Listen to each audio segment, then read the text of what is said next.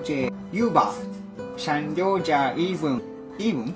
あ金か。金賞金ワンチュー。あ三両地イーブン。皆さんこんにちは。太田です。日本人です。うん。えっ、と神戸と熊本のハーフです。いやもう覚えてないよはい。想了解一本新关注文库的电台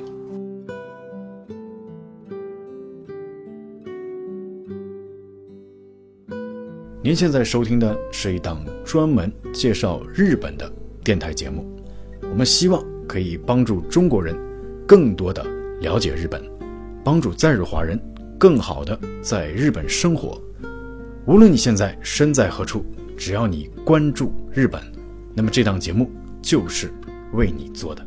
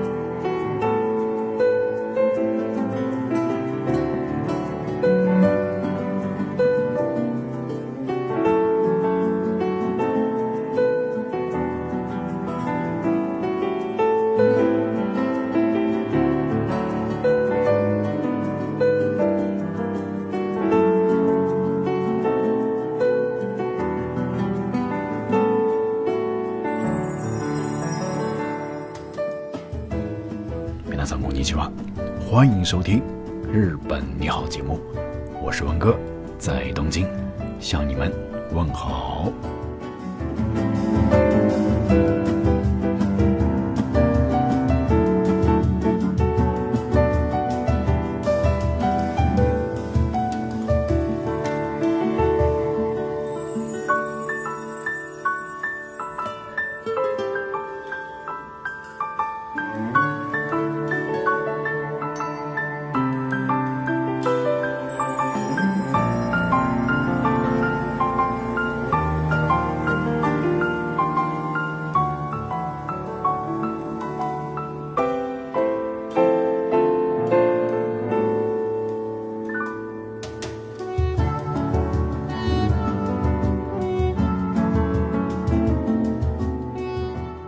这一期的节目呢，真的是拖了很久很久，就连温哥的录音设备上面都积了厚厚的一层灰尘了。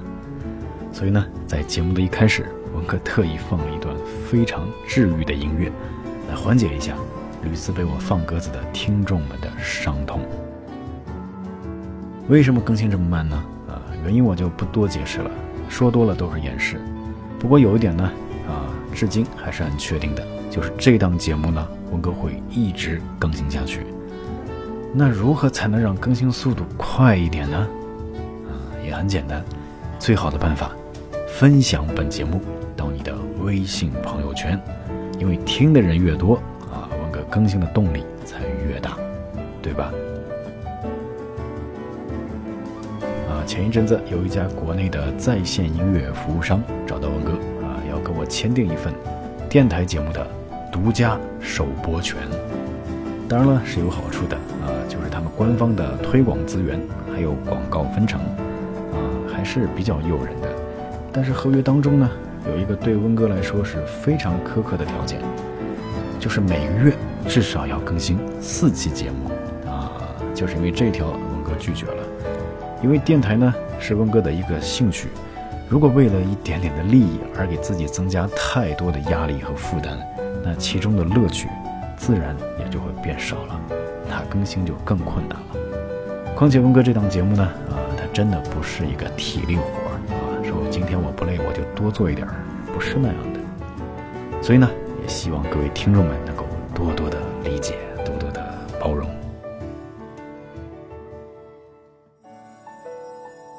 对了，有件事儿要告诉你们，文哥最近呢又建立了一个微信公众账号，名字叫做“直播东京”，将主要以照片、视频为载体，来向你们现场报道最真实的日本。日本什么样？这里有真相，所有内容全部独家原创。同时呢，这个公众号也将作为《日本你好》这档电台节目的官方公众号。以后跟电台有关的所有问题，包括点歌啊，你都可以在这个。公众号上面给文哥留言，当然，这个公众号与温哥之前的《东京生活指南》其实并不冲突，只是定位不同而已。这个新号呢，是主要面向那些从来没有来过日本的中国人。啊，另外之前呢，我也经常收到一些电台听众的留言啊，说电台里听到的那些内容，如果能看到画面就好了啊，稍微有一点点遗憾。所以呢，这个公众账号我就是要来弥补你们这个遗憾的。啊，让你们不但能够听到，而且能够看到最真实的日本。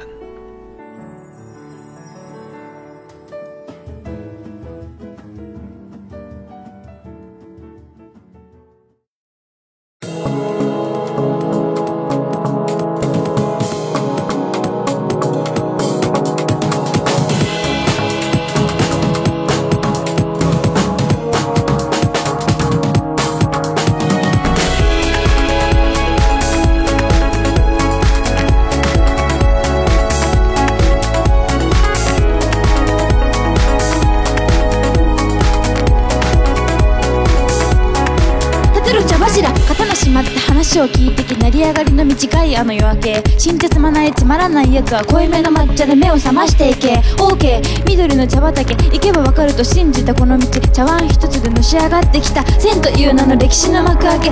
梅昆布茶ほうじ茶元気茶。ミネラル麦茶ヒューマンネイチャー。鉄観音プーアルジャスミンキーモンジャワティアッサムダージリン。へそで茶がわインスタントグリーティーパー。金の茶室にエビバデ招待。呼ばれる三条利休 in the house 加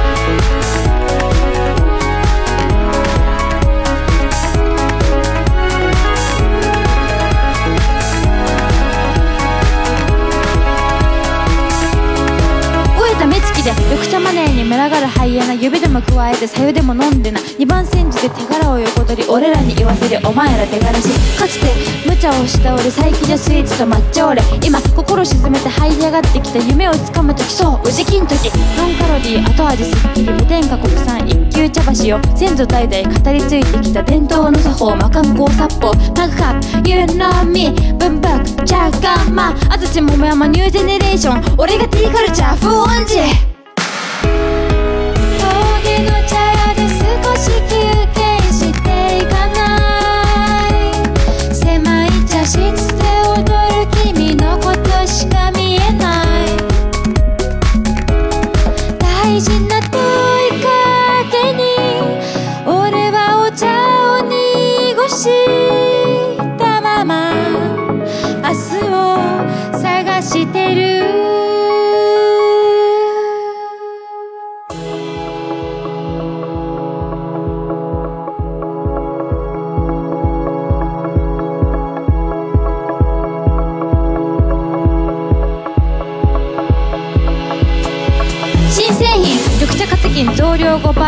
ワイドショーでも話題を独占特保認定脂肪分解ネット販売またヒット商品。番付横綱決定緑茶ブームで一世を風靡株式会社一部に上場天下取るリキュービバレッジサイドビジネス税金対策子供たちの笑顔を取り戻す東京ジャズミーランド千葉県浦安あたりに建設夢と魔法と茶道の王国俺が目指す地上の楽園動物園後楽園失楽園伊藤園中谷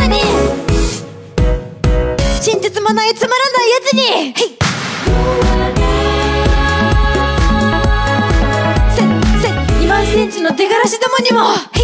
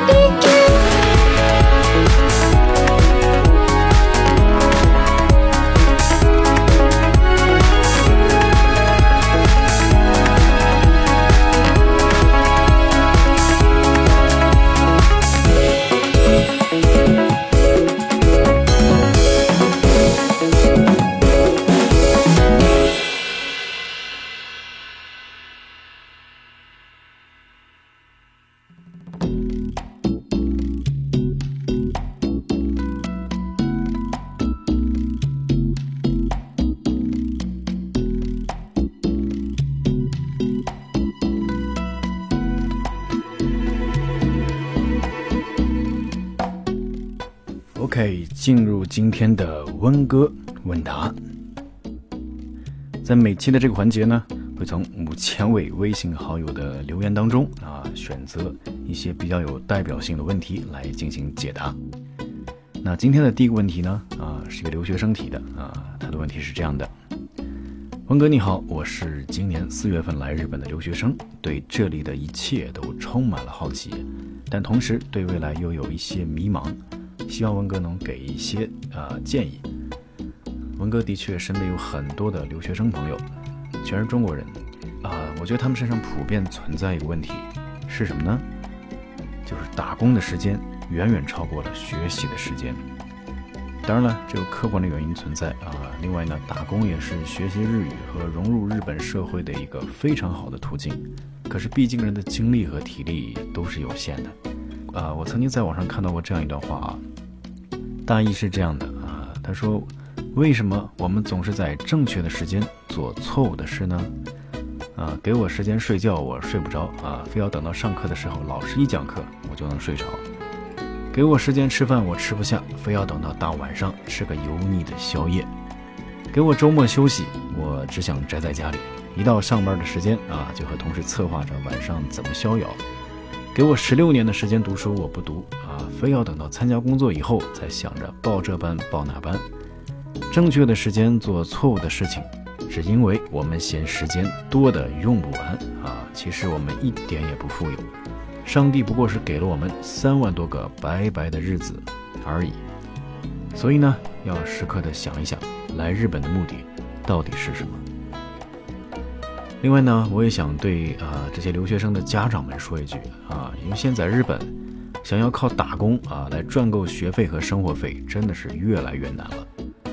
啊，所以呢，尽量多给孩子们一些资金上的支援啊，因为赚钱的机会以后多的是，但上学的机会就那么几年。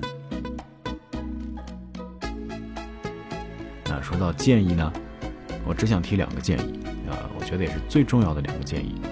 第一，把日语学好啊，世界上最大的谎言之一是什么？就是出了国外语自然就会了啊，实际上根本不是那么回事儿。上个月呢，呃，歌舞伎町案内人李小牧竞选新宿区的议员落选。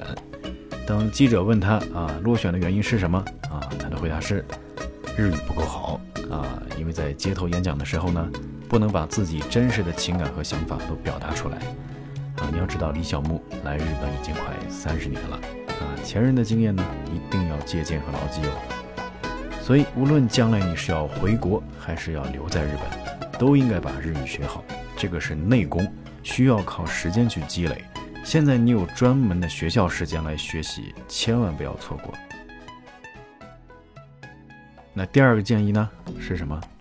就是不要去钻日本法律的空子，啊，最好是连灰色地带都不要去碰，啊，特别是经济上的问题，啊，很多人觉得自己做的神不知鬼不觉。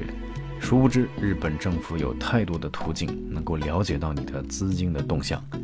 即便你日语一级棒，即便你十八般武艺样样精通，可是，一旦你触犯了日本的法律，哪怕有些事情在中国人看来是正常的，也尽量不要去触碰，否则就有可能卷铺盖回家了。记得，冲动是魔鬼，特别是年轻人，多出去运动、旅游，不要让自己闲下来胡思乱想。如果你不确定你现在做的事情是不是违法的啊，那你可以给温哥留言啊，我会尽量找一些专家来帮你分析。OK，来看第二个问题啊，还是一个留学生问的，温哥，我现在在日本，父母在国内给我汇生活费，请问用哪一种方式汇款最划算呢？啊，其实类似的问题还有这样的啊，文哥，我最近要去日本自助游，啊，现金应该带多少合适呢？在日本当地换日元方便吗？其实吧，汇款的方式全部都过时了。现在最方便、最划算的方式是什么呢？就是直接拿一张国内的银联卡，就是带有银联标志的储蓄卡，在日本的 ATM 机上提现，直接取日元哦。那银行会根据当天的外汇牌价自动帮你进行兑换，手续费呢非常之低。那么拿温哥偶尔会用到的中国银行发行的这个银联卡为例，那在东京三菱银行的 ATM 机上，每天最多可以取现十九万日元，每次的手续费只有十五元人民币。注意，这十五元是包括了所有的手续费哦。啊，另外呢，现在日本几乎所有的 ATM 机上呢都有中文界面可以选择，所以呢操作非常的简便，跟你在国内取钱也没什么区别。啊，所以无论你来日本留学还是旅游或是出差，最好是带一张中国的银联卡。当你急需用钱的时候呢，让国内的家人或朋友直接把钱打到你的这张卡里边，然后你直接在日本的 ATM 机上取现就可以了。而且现在日本很多的商场、电器店也都支持银联卡直接刷卡消费，啊，还经常会有刷卡打折的活动哦，啊，目的就是为了让中国人来消费嘛。好，我们来看最后的一个问题，嗯，啊，这个问题呢，我觉得是挺经典的一个问题，啊，关于生二胎的问题。这个网友是这样问的：文哥，我们现在在日本啊，我们想要第二个孩子。那将来我们回国之后，这第二个孩子要上户口，该怎么办呢？因为在国内这算超生啊，啊，这个问题还真是把我难住了。于是呢，我去问了一个在日本的朋友，中国人啊，他们夫妻俩有四个孩子啊，还准备要第五个。那，他们家的老大老二呢，都在中国上了户口啊。当然了，老大上户口非常容易，因为名正言顺嘛。那轮到老二的时候呢，啊，就遇到了一些困难啊。最后呢，是啊。脱了一些关系，最终啊，这个户口还是给解决了啊。所以呢，这个问题我觉得是没有标准答案，因为在国内啊，只要有关系啊，你懂的，对不对？所以呢，结论就是，如果你打算在日本生二胎，或者是准备生的更多，并且呢，将来也打算带着孩子回国。啊，那么你最好在生之前啊，托你的家里人去你国内的户口所在地的街道办事处去咨询一下，啊，因为据我了解，在国内上户口是需要办理准生证的啊。OK，三个问题回答完毕。啊，给温哥提问非常简单，关注我们的微信公众账号“直播东京”，在后台留言就可以了，啊，或者给温哥发电子邮件也可以。Email 地址呢是温强 jp at gmail 点 com，非常好记，就是温哥的名字温强的全拼加 jp，jp 就是日本的那个 jp，然后 at gmail 点 com 啊。啊，对了，这个月的八号呢是一代华语歌后邓丽君逝世二十周年的纪念。啊，其实我个人觉得，直到今天为止。邓丽君仍然是历史上在全球范围内最有影响力的一位华语歌手，尤其是在日本啊，相信大家应该都知道，邓丽君有好几首经典的名曲都是先有日语版，后才有了中文版。例如那首经典的《我只在乎你》，啊，国内有很多日语专业的朋友，他们学的第一首日文歌就是这个。在过去的二十多年，也有不少华语乐坛的歌手曾闯荡过日本歌坛。但是他们在日本的成就与影响力全部加在一起，恐怕都不及邓丽君的一个零头。所以这个月在东京的涩谷区就举办了一场邓丽君纪念音乐会，有众多日本知名的歌唱家现场演绎了邓丽君的经典名曲。啊，文哥在国内的一位亲戚也是邓丽君的歌迷，多次要求我在节目中放一首邓丽君的歌曲。那接下来呢，我们就来听一听邓丽君的日文歌曲。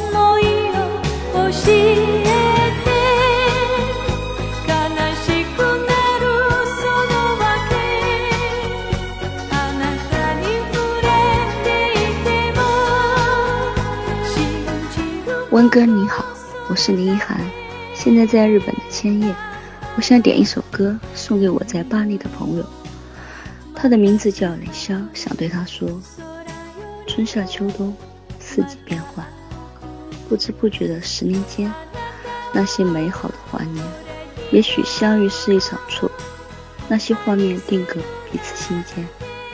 谢谢你，雷潇，再见，亦是朋友。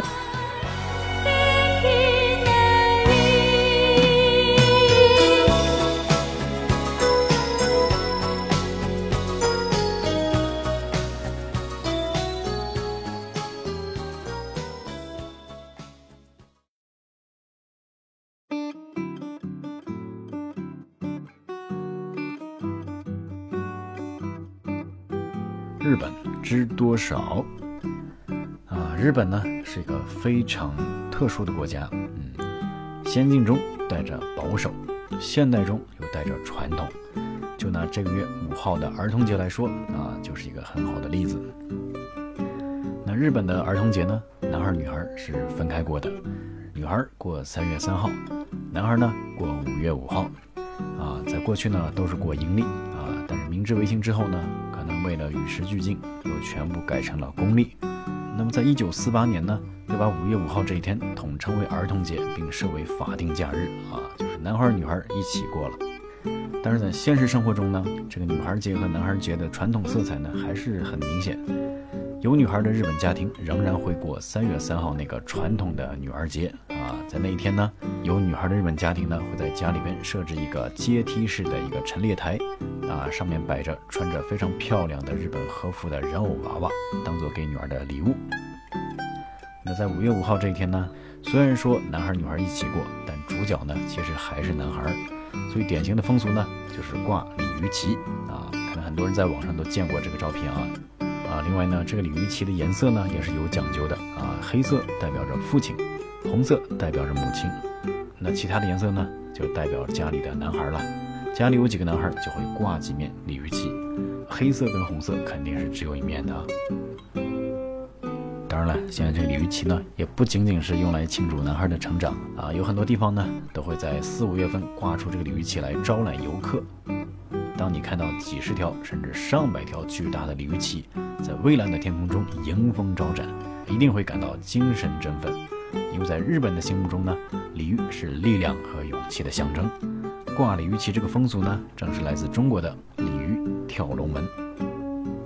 啊，那可能会有人问啊，那日本人不过六一儿童节吗？是的啊，日本人的确是不过啊，所以呢，我们常说的六一国际儿童节啊，这个国际上应该是加引号的。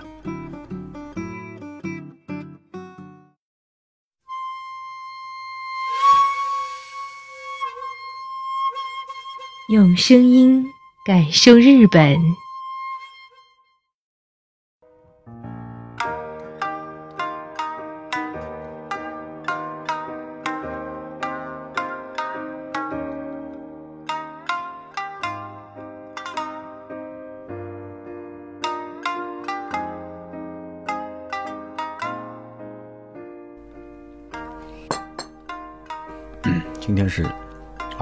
一五年，今天是二零一五年五月二十八号，星期四下午五点钟，文哥在自己家里边，啊，在录这一档节目。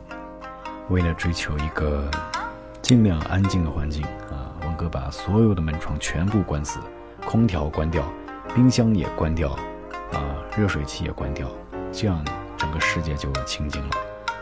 否则啊，否则会有一点点的电流声出现在出现在里边，真的不容易啊。尤其到了夏天，我觉得电台节目真的是越来越难做了，就是这个天气不给力啊。对了，有一样东西呢，啊，你只有夏天来日本才能感受得到，是什么呢？哼，台风啊。说起来，这个日本人也很不容易啊，要同时面对地震、台风、海啸、火山爆发。当然了，也正是因为这样恶劣的自然环境啊，造就了日本人的坚韧不拔，还有他们的忧患意识。那这期节目呢，峰哥就带你现场感受一下日本的台风。这段音频呢，大概是温哥在去年的这个时间啊，在家里边录下来的，一起来听一下。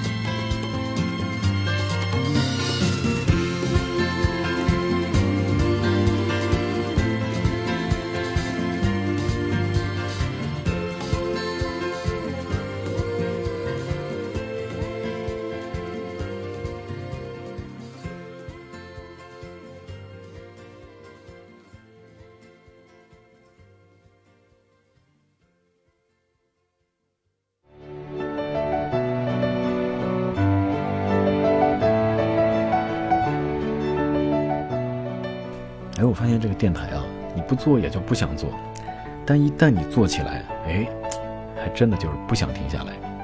你看我现在在这录音啊，非常的享受。OK，让温哥快一点更新，那就分享本节目到你的微信朋友圈。下期节目再见喽，拜拜。